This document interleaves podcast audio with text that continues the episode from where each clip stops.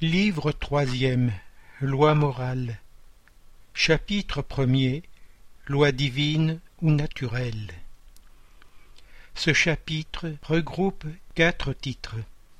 1.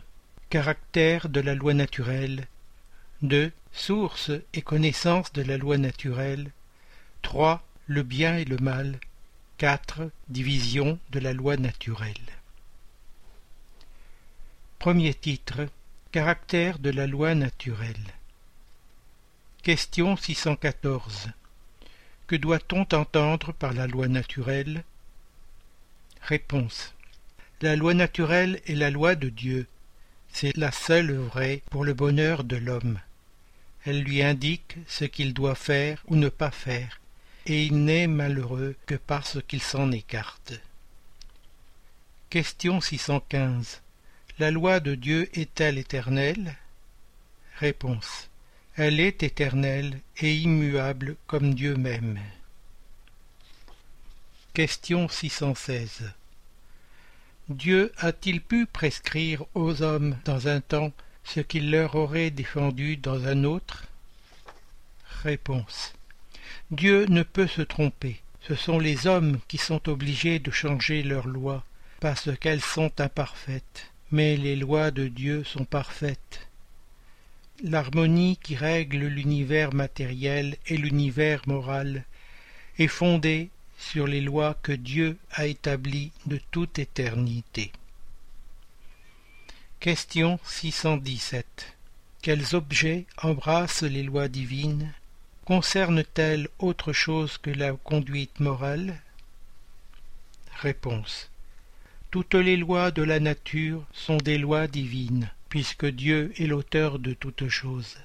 Le savant étudie les lois de la matière, l'homme de bien étudie celles de l'âme et les pratique. Autre question. Est-il donné à l'homme d'approfondir les unes et les autres? Réponse. Oui, mais une seule existence ne suffit pas. Commentaire. Que sont en effet quelques années pour acquérir tout ce qui constitue l'être parfait si l'on ne considère même que la distance qui sépare le sauvage de l'homme civilisé la plus longue existence possible est insuffisante, à plus forte raison quand elle est abrégée, comme cela a lieu chez un grand nombre. Parmi les lois divines, les unes règlent le mouvement et les rapports de la matière brute. Ce sont les lois physiques leur étude est du domaine de la science. Les autres concernent spécialement l'homme en lui-même et dans ses rapports avec Dieu et avec ses semblables. Elles comprennent les règles de la vie du corps aussi bien que celles de la vie de l'âme. Ce sont les lois morales. Question 618. Les lois divines sont-elles les mêmes pour tous les mondes? La raison dit qu'elles doivent être appropriées à la nature de chaque monde et proportionnées au degré d'avancement des êtres qui les habitent.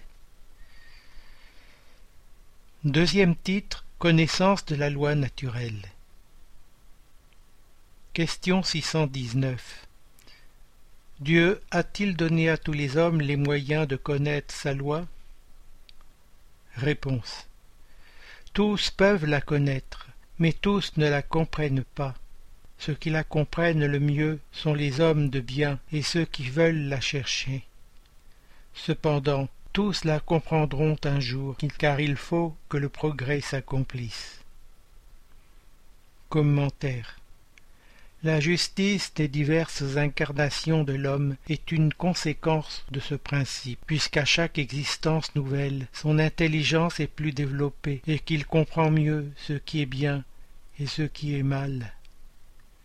Si tout devait s'accomplir pour lui dans une seule existence, quel serait le sort de tant de millions d'êtres qui meurent chaque jour dans l'abrutissement de la sauvagerie ou dans les ténèbres de l'ignorance, sans qu'il ait dépendu d'eux de s'éclairer. Question 620 L'âme, avant son union avec le corps, comprend-elle la loi de Dieu mieux qu'après son incarnation? Réponse. Elle la comprend selon le degré de perfection auquel elle est arrivée, et en conserve le souvenir intuitif après son union avec le corps. Mais les mauvais instincts de l'homme la lui font souvent oublier. Question 621 Où est écrite la loi de Dieu? Réponse Dans la conscience. Autre question. Puisque l'homme porte dans sa conscience la loi de Dieu, quelle nécessité y avait-il de la lui révéler? Réponse. Il l'avait oubliée et méconnue. Dieu a voulu qu'il lui fût rappelé. Question 622 Dieu a-t-il donné à certains hommes la mission de révéler sa loi? Réponse Oui, certainement. Dans tous les temps des hommes ont reçu cette mission. Ce sont des esprits supérieurs incarnés dans le but de faire avancer l'humanité. Question 623 Ceux qui ont prétendu instruire les hommes dans la loi de Dieu ne sont-ils pas quelquefois trompés et ne les ont-ils pas souvent égarés par de faux principes? Réponse ceux qui n'étaient pas inspirés de Dieu et qui se sont donnés par ambition une mission qu'ils n'avaient pas ont certainement pu les égarer. Cependant, comme en définitive, c'étaient des hommes de génie, au milieu même des erreurs qu'ils ont enseignées, il se trouve souvent de grandes vérités. Question 624 Quel est le caractère du vrai prophète? Réponse Le vrai prophète est un homme de bien inspiré de Dieu. On peut le reconnaître à ses paroles et à ses actions. Dieu ne peut se servir de la bouche du menteur pour enseigner la vérité. Question 625 Quel est le type le plus parfait que Dieu ait offert à l'homme pour lui servir de guide et de modèle? Voyez Jésus. Commentaire Jésus est pour l'homme le type de la perfection morale à laquelle peut prétendre l'humanité sur la terre. Dieu nous l'offre comme le plus parfait modèle, et la doctrine qu'il a enseignée est la plus pure expression de sa loi, parce qu'il était animé de l'Esprit divin, et l'être le plus pur qui est paru sur la terre. Si quelques-uns de ceux qui ont prétendu instruire l'homme dans la loi de Dieu l'ont quelquefois égaré par de faux principes, c'est pour s'être laissés dominer eux-mêmes par des sentiments trop terrestres, et pour avoir confondu les lois qui régissent les conditions de la vie de l'âme avec celles qui régissent la vie du corps. Plusieurs ont donné comme loi divine ce qui n'était que des lois humaines, créées pour servir les passions et dominer les hommes. Question 626 Les lois divines et naturelles n'ont-elles pas été révélées aux hommes que par Jésus, et avant lui n'en ont-ils pas eu connaissance que par l'intuition? Réponse. N'avons-nous pas dit qu'elles sont écrites partout? Tous les hommes qui ont médité sur la sagesse ont donc pu les comprendre et les enseigner dès les siècles les plus reculés.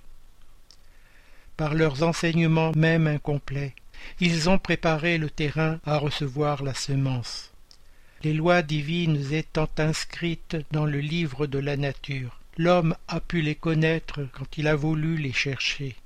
C'est pourquoi les préceptes qu'elle consacre ont été proclamés de tout temps par les hommes de bien, et c'est aussi pourquoi on en trouve les éléments dans la doctrine morale de tous les peuples sortis de la barbarie, mais incomplets ou altérés par l'ignorance et la superstition. Question 627 Puisque Jésus enseignait les véritables lois de Dieu, quelle est l'utilité de l'enseignement donné par les esprits? Ont-ils à nous apprendre quelque chose de plus? Réponse La parole de Jésus était souvent allégorique et en parabole, parce qu'il parlait selon les temps et les lieux. Il faut maintenant que la vérité soit intelligible pour tout le monde. Il faut bien expliquer et développer ces lois, puisqu'il y a si peu de gens qui les comprennent et encore moins qui les pratiquent. Notre mission est de frapper les yeux et les oreilles pour confondre les orgueilleux et démasquer les hypocrites, ceux qui affectent les dehors de la vertu et de la religion pour cacher leur turpitude. L'enseignement des esprits doit être clair et sans équivoque, afin que personne ne puisse prétexter ignorance et que chacun puisse le juger et l'apprécier avec sa raison nous sommes chargés de préparer le règne du bien annoncé par Jésus. C'est pourquoi il ne faut pas que chacun puisse interpréter la loi de Dieu au gré de ses passions, ni fausser le sens d'une loi toute d'amour et de charité. Question 628 Pourquoi la vérité n'a-t-elle pas toujours été mise à la portée de tout le monde? Réponse il faut que chaque chose vienne en son temps. La vérité est comme la lumière. Il faut s'y habituer peu à peu, autrement elle éblouit.